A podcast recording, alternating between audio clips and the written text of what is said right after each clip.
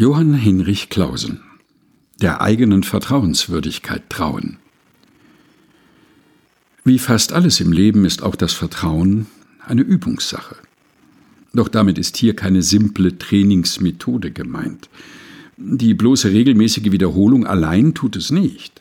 Denn einüben heißt hier, es wieder und wieder neu versuchen, auch nach Brüchen, Verletzungen, Enttäuschungen – Vertrauen ist riskant.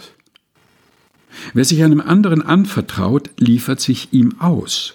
Das kann belohnt werden oder auch nicht. Was folgt aber aus einem enttäuschten Vertrauen? Ein Leben im Misstrauen? Oder ein neues, zögerndes, tastendes, suchendes Vertrauen, eine neue Vertrauensübung?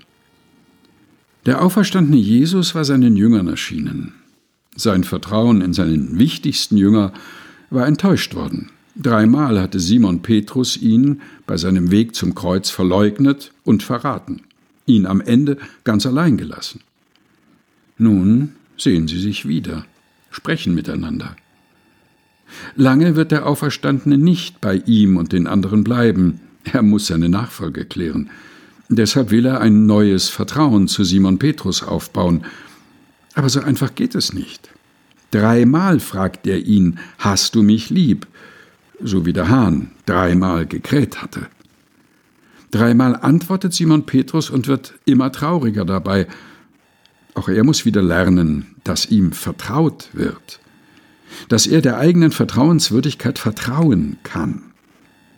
Doch dann übernimmt er die Aufgabe, wagt es, dem Vertrauen gerecht zu werden, das ihm geschenkt wird, und geht los, folgt Jesus nach. Johann Hinrich Clausen Der eigenen Vertrauenswürdigkeit trauen. Aus Üben. Sieben Wochen ohne Stillstand.